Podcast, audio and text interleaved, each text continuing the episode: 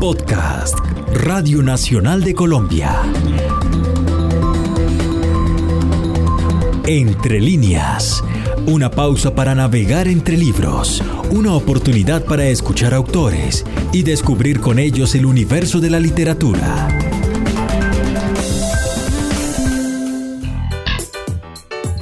Entre líneas, la historia de Ricardo Silva Romero, detrás de Cómo Perderlo Todo, su más reciente novela. Un podcast de Eduardo Otálora Marulanda. Una conversación para escuchar bien acomodado en la silla más blandita de la casa y con una bebida caliente para bajar las carcajadas o las lágrimas. Podcast Entre líneas, el nuevo formato de este espacio literario de Radio Nacional de Colombia, donde conversamos con autores y arrancamos este formato con hmm, un home run, diría el del argot beisbolístico. Ricardo Silva Romero, bienvenido. Muchas gracias, Eduardo. Qué alegría que estés acá. Oye, yo feliz de estar acá. Te ha ido bien últimamente, ¿no? Me ha ido bien en general. He estado contento y, han, estado saliendo las cosas como uno las ha estado trabajando, digamos, como dirían los técnicos de fútbol. Como se ha, se ha, hecho lo que se ha podido. Sí, se ha hecho una preparación consciente y, y nos ha salido la figura, todas estas cosas. Ricardo Silva Romero es bogotano de nacimiento, pinta y acento. Estudió en el gimnasio moderno desde 1980 hasta 1993, siempre bien guiado en sus lecturas por la mano del legendario Ángel Marcel, también conocido como Pompilio Iriarte, un maestro que ha dejado su huella de amor por las letras en generaciones de bogotanos. Luego del colegio, Ricardo entró a la Universidad Javeriana a estudiar literatura entre 1994 y 1998. Desde esos días escribe un ritmo endemoniado, tan poseso por las palabras que, en promedio, publica un libro al año. Y estamos hablando de un libro que no es muy optimista tampoco, ¿no? Yo creería que no, que no es muy optimista, pero creo que uno siempre le puede sacar conclusiones a favor de la vida a todos los libros. Sí. Estamos hablando de cómo perderlo todo, el más reciente libro publicado, que pues en el caso de Ricardo Silva es una locura porque publica cada ratico, como que seguirle la pista es muy camelludo, pero el más reciente publicado y galardonado. Sí, le ha ido muy bien y además tuvo la suerte de ganar el premio que dan Neafit. El premio de biblioteca de narrativa, colombiana. A veces uno puede confundir el orden de las palabras, pero es ese premio. Y salió, pues eso pues es muy, una muy buena noticia. Hay algo raro en ese premio que también hace meritorios a los ganadores y ganadoras. Y es que compiten como varias ligas, ¿no? Es como si hicieran un baloncesto contra fútbol americano, contra fútbol soccer, contra béisbol. Sí, eso, eso es muy particular y, hace muy difícil la comparación entre los textos, me parece. Ya de por sí, comparar cualquier texto, dos novelas, es un lío. Y, y, empiezan a funcionar mucho los gustos y las sintonías y las ideas que uno tenga sobre qué es lo literario, qué es lo que uno espera de un libro, en fin, eso ya de por sí es curioso pero tiene una cosa que me parece muy valiosa y es eso de premiar novelas publicadas. Es claro. muy diferente a, un premio de una editorial que premia novelas inéditas y que tiene pues sus lógicas y sus, y sus ideas incluso comerciales implícitas. Y esto pues en cambio es un azar en el mejor de los sentidos. Es, eh, si uno sin, sintoniza con los jurados y eh, eso, están de acuerdo con lo que uno hizo, pues gana y, no, no hay sombras de nada allí. Entonces no hay penumbras. Sí, me parece que es un premio bonito. El Premio Biblioteca de Narrativa Colombiana se otorga desde 2014 y busca reconocer y estimular la producción y publicación de obras literarias en Colombia, como una forma de promocionar la lectura en el país. En el premio pueden participar obras de ficción, como novelas y libros de cuentos, o también las narraciones de periodismo literario. Por lo tanto, la palabra narrativa se entiende en su sentido más amplio, el de contar historias. El premio ha sido otorgado a Juan Esteban Constaín en 2014, a Andrés Felipe Solano en 2015, a Patricia Engel en 2016, a Pilar Quintana en 2017 y en 2018 a Ricardo Silva. Valga decir que él ha sido finalista en tres oportunidades. Y hay una, hay hablaba ahorita de que compite en varias ligas, porque quiere decir que el libro que quedó ahí, en este caso, Cómo perderlo todo, pues era mejor que muchas otras obras de mucha calidad de diferentes disciplinas. Hay que decirlo, Verde Tierra Calcinada, gran libro. Un librazo es. De Juan Miguel Álvarez. En general todo lo que él hace es muy bueno y me parece, es casi que un incapaz para hacer algo malo. Sí. Eso es un gran piropo, ¿no? Sí, es un tipo... Usted es un inepto para hacer cosas malas. es un inepto para, para hacerlo mal. Y me parece que él es así y es un gran cronista. El libro anterior era, era buenísimo y este Tierra Verde Calcinada además es un como una recopilación muy relevante para lo que está pasando en Colombia en este momento. Sí, señor. Como las narrativas del nuevo conflicto. Exacto. O el posconflicto, neoconflicto. ¿Qué pasó allí? O sea, se fueron unos, llegaron otros, todo lo que, esa reacomodación de, de lo que está pasando en Colombia es Tremendo, tremendo. Pero estamos hablando es de cómo perderlo todo. Recomendaciones para leer Cómo perderlo todo. Primera, sentarse lejos del computador o teléfono o tablet o lo que sea que dé acceso a Internet. Las páginas de este libro son suficientes para navegar. Segunda, buscar en Spotify la lista de canciones que tiene el libro y dejarla reproducir a ciegas. Se sorprenderán. Tercera, de vez en cuando, quizás cada cuatro o cinco capítulos, olvidar la primera recomendación y correr a buscar en redes sociales qué es de la vida del viejo Horacio Pizarro. Déjenle un like, porque todos necesitamos, de vez en cuando, un espaldarazo virtual para que nos suba el ánimo. No quiero, es difícil, claro, tampoco es tan difícil hacerle un spoiler a una novela de 600 páginas porque hay muchas cosas que... Se puede dañar muchas cosas, sí, o muy pocas. O muy pocas. Sí. Pero hablemos de un jurgo de personajes en el imaginario de Ricardo Silva. Sí. ¿Cómo empezaron a brotar o a darse existencia a esos personajes en el imaginario? Pues yo creo que como yo he ido entendiendo lo que, lo que es ese trabajo, el de escribir historias y escribir libros, pues eh, mi cabeza tiende a estar recopilando personajes. Ajá. A mí siempre me viene a, la cabeza una viñeta de la pequeña Lulu. ¡Uy, gran referente! Es un gran referente que en el que ella le dice a la mamá, mamá, a veces pienso que todo el mundo menos yo está completamente loco. que es un arranque muy bueno, es un capítulo que se llama La Casa del Oso. Y lo pienso porque yo creo que de tanto hacer un oficio como cualquier oficio que se haga, eh, va ocurriendo lo que suele llamarse una deformación profesional. Ajá. Una, la cabeza se va orientando hacia ciertas miradas, hacia sí, ciertas perspectivas de la realidad. Como el juanete del futbolista. Como el juanete, exactamente es un juanete del futbolista. Y esto es estar viéndole los tics y las muletillas y los gestos particulares a todo el mundo y notando como ciertas locuras en el sentido de, que todo el mundo tiene algo extraordinario de algún modo, pues. Sí.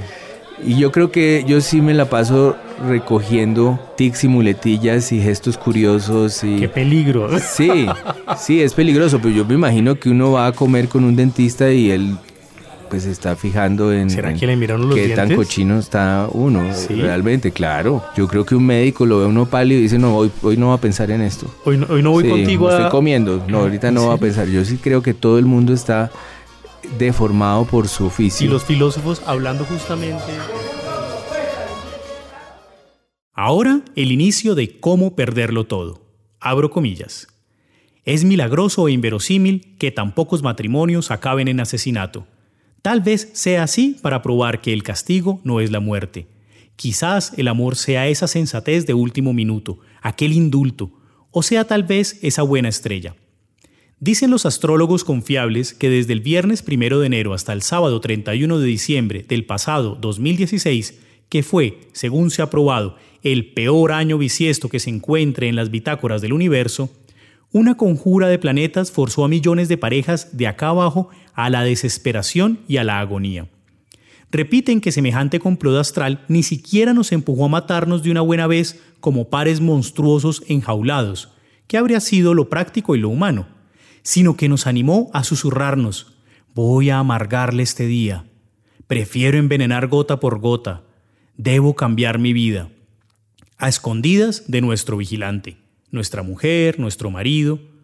Piense usted, lector, lectora, en su propia vida de esos 12 meses atroces. ¿Qué mentiras dijo? ¿Qué trampas pisó? ¿Qué tumbas cavó? ¿Qué duelo soportó a duras penas? ¿Qué delirios protagonizó usted en el 2016 para escapar de aquella pareja de mirada fija? Dios, su olor, sus ruidos, sus tics, sus quejas rancias, que durante 366 días solo estuvo en el mundo para desenterrar su violencia. Cierro comillas. ¿Cómo estarán deformados los filósofos? Pues yo creo que tienen un gran salto que dar siempre para funcionar en lo cotidiano. Yo creo que todo el tiempo están eh, luchando para poner los pies en la tierra y creo que es una tendencia de los filósofos de hoy ese empeño de que su, de que su disciplina les sirva a lo que está pasando en el mundo. Uno ve cada vez más filósofos tratando de conectar la estética con la reconciliación o eh, conectar el lenguaje con, con los discursos, y con las narrativas de la violencia. Exacto, eso es un esfuerzo que además en el personaje de Pizarro es claro. El intento de hacer grupos de investigación que, que sirvan para el conflicto, como el, es un, el empeño de demostrar que no andan por ahí pensando pues en, en lógicas y en, en partículas eh, inútiles, Em, es, constante en los filósofos de hoy. Pero creo que sí es muy probable que un filósofo pues tenga muchas dificultades, muchos obstáculos para, por ejemplo, tener vidas simples. Ajá. Sí, creo que hay... ¿Cómo, cómo, sería una vida simple para ti? ¿Cómo te la imaginas? Yo creo que una vida simple en el, en el sentido más conmovedor de la palabra, que es una vida en la que uno esté teniendo la suerte de estar viviendo siempre lo que quiere vivir. Es decir, las pocas cosas que lo hacen feliz. Es el logro de que no le estorbe a uno un montón de cosas ni le hagan ruido un montón de cosas que no quiere que le hagan ruido. Como la Coca-Cola en la nevera, que esté ahí. Está. Que ahí esté la Coca-Cola. Como que esté la gente que uno quiere, como que eh, el día que a uno le fue bien, que le salió bien, pueda ser repetido constantemente. Eh, como que no los pocos amigos que uno tenga estén siempre por ahí. Es, y que les vaya bien también a ellos. Y que les vaya bien también a ellos. Que caigan con sus desgracias también se vuelve un poco. Claro, claro. Cambia la rutina. que a los enemigos les vaya mal. Que a los enemigos. Eh, los enemigos usualmente eh, tienen su propia justicia. Yo siempre he pensado que es bueno dejarlos avanzar. Sí. Porque el hecho de que sean enemigos significa que ellos caerán solos tarde o temprano. Sobre cómo perderlo todo, Jorge Franco dijo, abro comillas, Pocos escritores como Ricardo Silva Romero logran narrar con tanta destreza, ironía y sensibilidad la tragedia de la vida cotidiana. En Cómo perderlo todo se infiltra en otras vidas aparentemente simples para demostrar en las contradicciones del amor la inviabilidad de la condición humana. Una novela necesaria para entender la histeria y el odio de nuestro tiempo. Cierro comillas. Y si Jorge Franco lo dijo, por algo será. Queridas y queridos oyentes, aquí estoy haciendo un poco, y es, un poco la trampa de la entrevista. Le pregunto a Ricardo, pero parece que no respondiera don Horacio Pizarro. ¿Cierto? Que él es el protagonista o uno de los hilos conductores decía de cómo perderlo todo. Y es que a este hombre le apareció un le aparecieron un jurgo de enemigos. Claro. Y justo está enfrentado a eso. Quiere una vida simple, volver a tener a su esposa que salió de viaje, que a sus hijas les vaya bien. Y este pobre no sabe cómo, cómo hacer para que todo vuelva a ser sencillo. Sí, él quiere tener una rutina que no le quite tiempo para pensar. Sí, para pensar esos abstractos filosóficos. Es, un filósofo, además de otro, de otra generación, tiene casi 60 años. Y ciática, que es muy y ciática. Luego tiene unas prerrogativas que no tendría una persona, por ejemplo, de mi generación. Él tiene una familia que gira un poco alrededor de su tiempo para pensar, que eso es una prerrogativa que ya no existe en las generaciones que vinieron luego. Es decir, tiene un estudio para él, eh, le llevan la comida, le aparece la ropa en, lavada en, el armario, eh, todo organizado, el carro tiene gasolina, es un tipo que no tiene que pensar en las cosas prácticas eh, y que tiene, no sé si eso es una suerte, pero sí tiene esas condiciones materiales. Condiciones materiales. el tipo no tiene que pensar sino en pensar. Oh. y entonces Eh, lo que pasa es que se le va a la esposa, que es la que, que además es una persona brillante, pero es la que le ha tenido esa simulación de... Claro, lo operativo. Es del operativo a salvo y entonces se le cae ese mundo tipo trata de lograr una rutina que es pedir la comida siempre igual, vestirse siempre igual. las mismas carnes. Unas pizzas, sí. Sí, a mí no me parece tan mal. No es mi favorita, pero me parece que. Pero todos es, los días. Que es una opción, es una opción de vida. Uno debe respetar todas las opciones de vida, Eduardo, me parece. Sí, voy a dejar de ser tan radical con la pizza. Y me parece que eso, que eso es claro. El tipo se pone la misma ropa, come lo mismo, trata de simular una rutina que lo tenga a salvo pero comete un error que es el que da pie a que mm, detonante. el detonante del año entero de, que se cuenta en el libro y es em, poner en Facebook la red social que él no domina ni entiende del todo. Es más bien como un espacio de familia. Sí, él, eh, donde suben las fotos los primos y las hijas y él les pone like si acaso, si acaso entiende el concepto. Pero le parece que en Facebook va a poner como si fuera una intranet la, eh, una frase eh, para darle ánimo a la hija.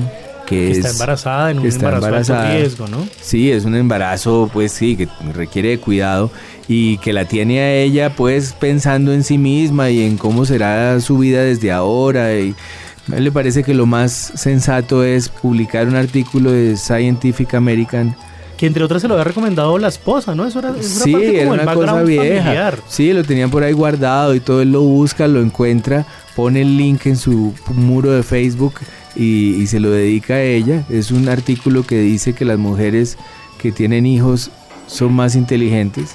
Pero él remata con una pregunta, ¿no? Que eso es como un poco ese detalle tuyo de autor de generarle esa ambigüedad ahí. Claro, él remata con una pregunta que deja abierta la posibilidad de interpretación para que mucha gente asuma que lo que está haciendo es pues un puro machismo.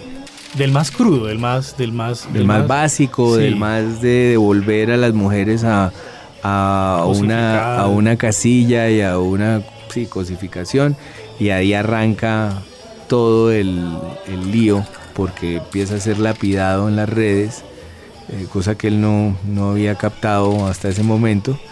Y pues sí, da origen a, todos los, los personajes y los problemas que seguirán a partir de ese momento. En el mundo contemporáneo, las redes sociales son lugares muy importantes para la interacción entre personas. Mucho se ha debatido sobre si el perfil que se crea y lo que se dice a través de él corresponde o no con cómo es la persona en la vida real, en carne y hueso. Algunos defienden que hay una marcada diferencia, pues las redes, al permitirse una especie de anonimato, dan la posibilidad para que las personas liberen facetas de su comportamiento que no se permiten en la vida cotidiana, justificándose en la libertad de expresión, que es uno de los pilares fundacionales de Internet. Otros dicen que no hay diferencia, que como somos en las redes, también somos en la vida lejos de las pantallas y que entonces quien agrede en estas es el mismo que camina por la calle, solo que escudándose en las palabras, los GIF y los emojis. Sin embargo, todas las palabras pueden hacer daño, tanto si son dichas frente a frente o a través de una red social más aún cuando las redes son tan importantes para nuestra sociedad contemporánea. Por eso ya se habla de cyberbullying y de ciberagresiones y se creó en Colombia el Centro Cibernético Policial para recoger y dar solución a denuncias de violencias en Internet que atenten contra la integridad de las personas. Hay un tema, y ustedes, queridas y queridos oyentes, ya lo, lo estarán viendo ahí, es el machismo como, como un asunto. Es un tema de discusión en la novela. Sí, claro. Y es muy interesante que la novela visita, nombra debate y pone en escena sobre todo diferentes formas de machismo. Sí, es cierto. Algunas definiciones de machismo. Según el Diccionario de la Lengua Española, machismo es 1. Una actitud de prepotencia de los varones respecto de las mujeres. 2. Una forma de sexismo caracterizada por la prevalencia del varón. Según el Diccionario Ideológico Feminista, el machismo es, abro comillas, el conjunto de leyes, normas, actitudes y rasgos socioculturales del hombre cuya finalidad, explícita y o implícita, ha sido y es producir, mantener y perpetuar la opresión y sumisión de la mujer a todos los niveles, sexual, procreativo, laboral y afectivo. Cierro comillas. Y ahí este, y, lo enuncias en algún momento, pues como es tan larga, entonces uno no sabe muy bien dónde, pero, pero se enuncia esta idea de una pareja a la antigua que el hombre respondía, eh, dejaba la plata en la casa, no le pegaba a la esposa, pero generaba un machismo soterrado, un, hmm. machismo que también va haciendo daño.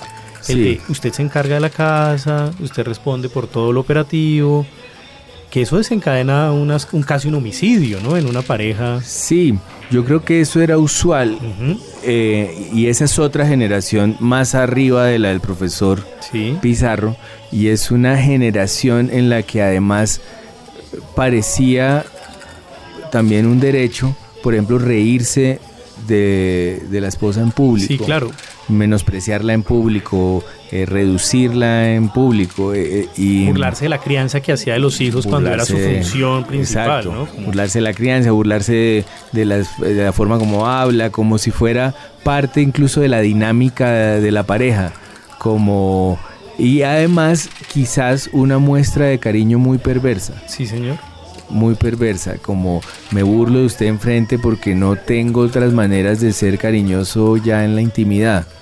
Es una manera de, demostrar que la reconozco. Es rara nuestras, es muy perverso, Es muy perverso. Y yo, pero yo creo que era muy común. Hay una historia de la vida real de, mm, de un, de un em, magistrado de la corte, eh, de un no magistrado, sino de un juez muy conocido que mm, toda la vida había humillado a su pareja cuando estaban en familia y se le hacía chistes, se le burlaba, eh, hasta que un día ella le respondió, ella le respondió, y él subió al, segundo piso y bajó un revólver y le disparó. No. Sí, eso pasó en, Bogotá, creo que en los 70 por ahí. No tengo los nombres ni nada de eso, pero era una historia que se contaba mucho cuando era chiquito y era muy diciente. Era, yo tengo un derecho que es el de ponerla a usted en su lugar cada vez que yo quiera. En este caso estamos hablando de otros personajes de la novela. Es que son un jurgo, hay que decirlo. Son, un montón, y pico. Sí. Y hay una pareja que está en estas situaciones, lo doméstico y ese machismo está celebrando 50 años de casados. Sí. Y ella no se aguantó más. Y ella no se aguantó más, sí.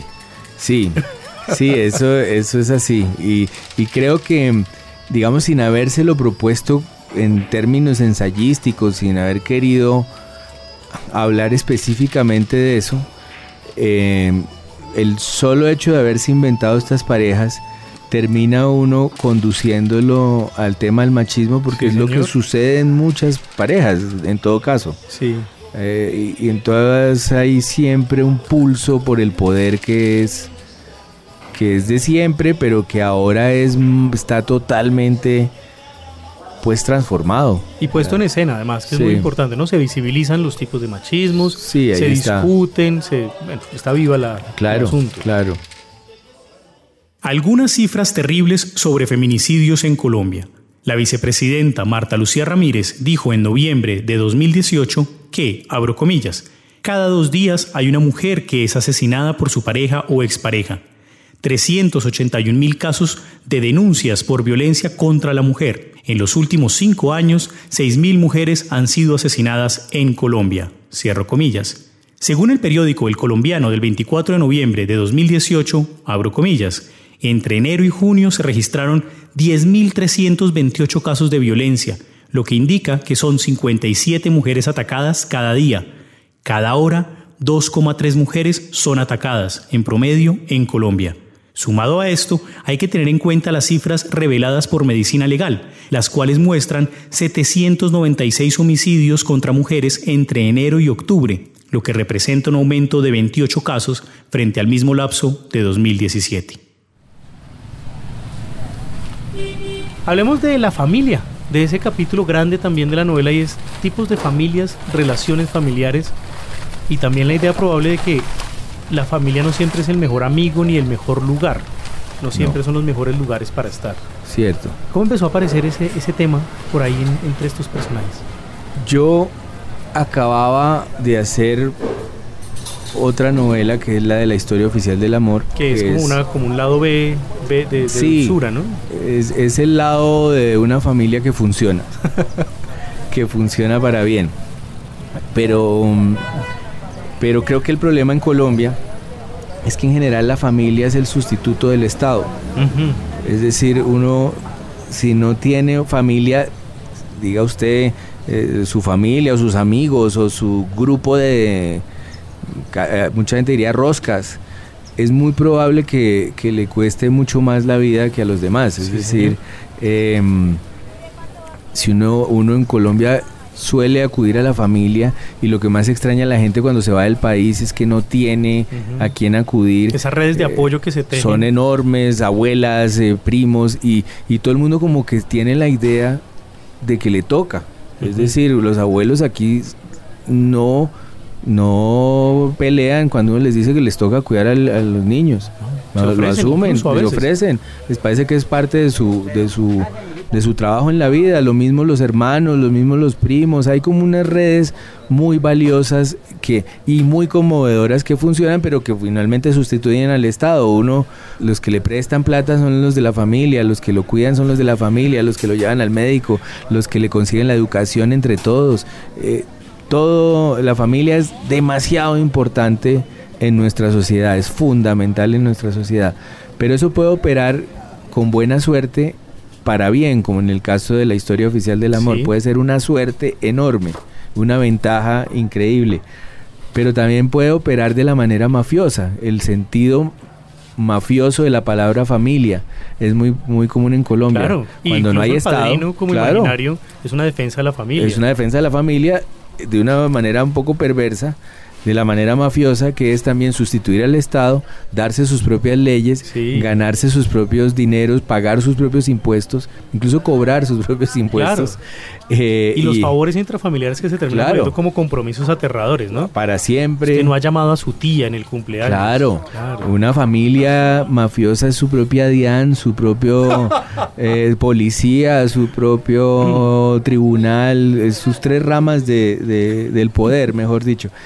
Y eso sí se ve mucho más en, la novela de cómo perderlo todo. Ese lado perverso familiar, ese lado abrumador y como castrador pues de familiar está ahí. Eso también se da en Colombia con mucha frecuencia y muy para mal. Entonces creo que sí son como unas novelas compañeras de alguna manera en ese sentido.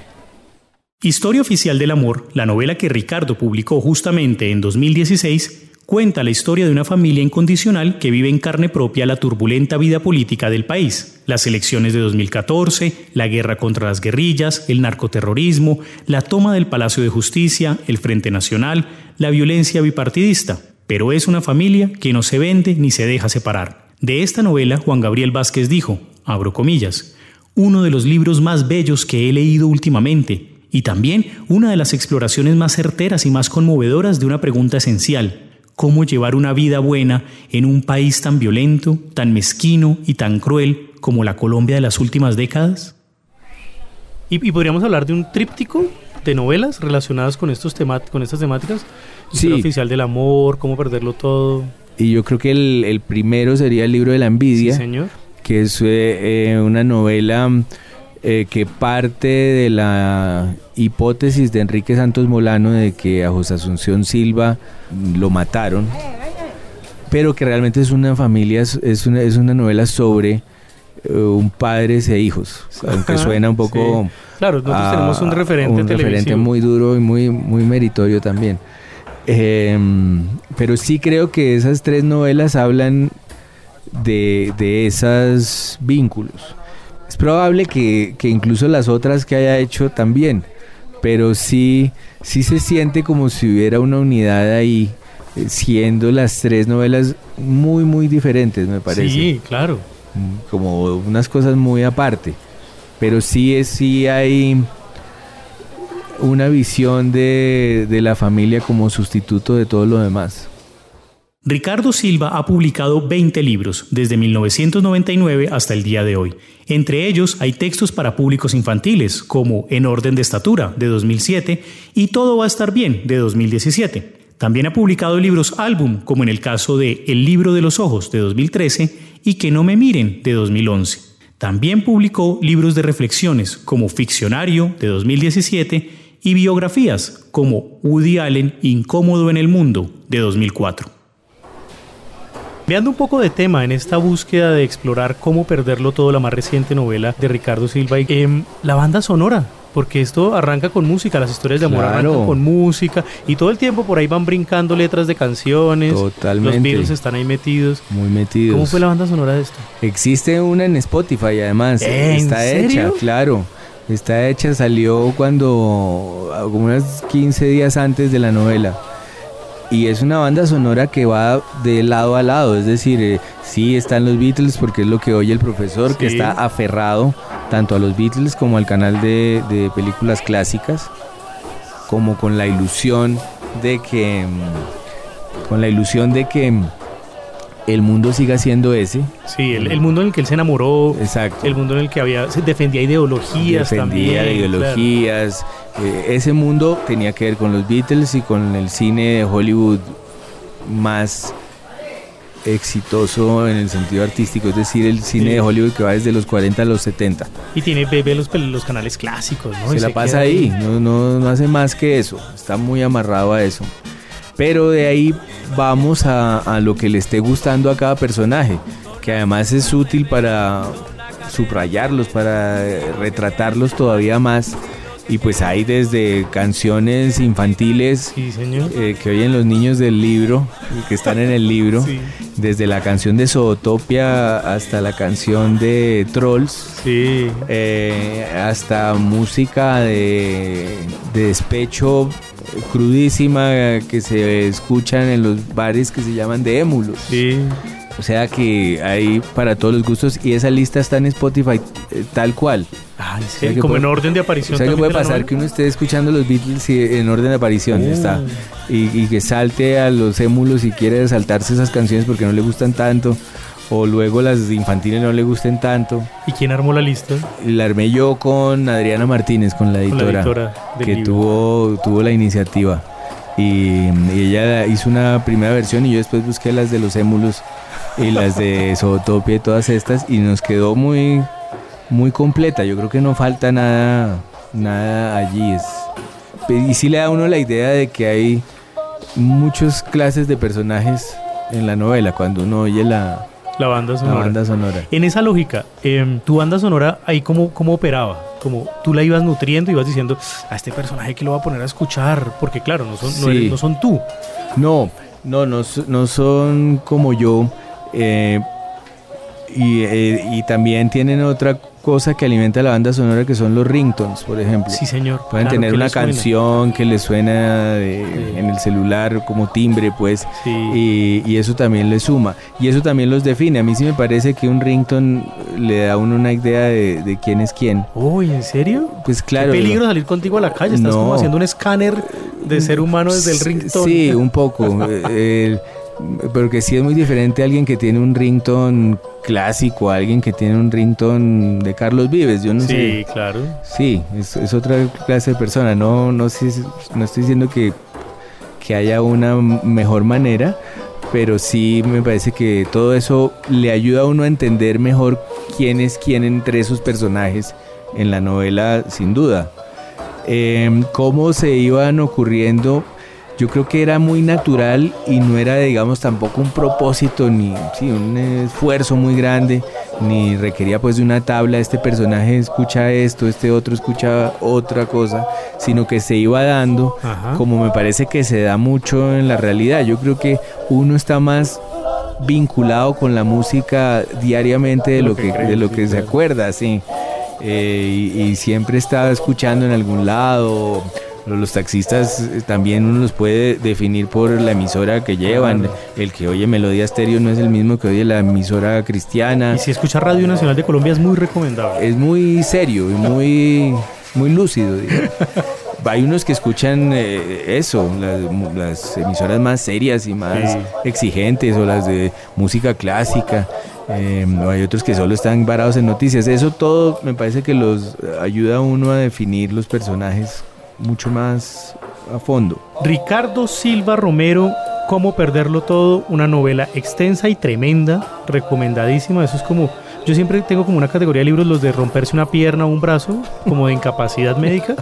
Pero no, este no necesita incapacidad, este es buena compañía. Bueno, buenísimo, eso me parece el mejor resumen de, la recepción del libro. Sí, muchas gracias por aceptar esta invitación a los podcasts Entre Líneas. Muy feliz, me parece una muy buena etapa y una gran etapa para Entre Líneas.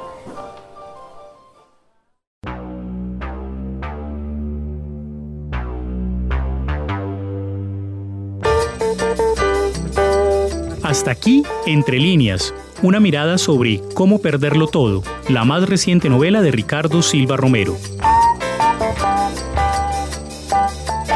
Entre líneas, un podcast de Eduardo Otálora Marulanda.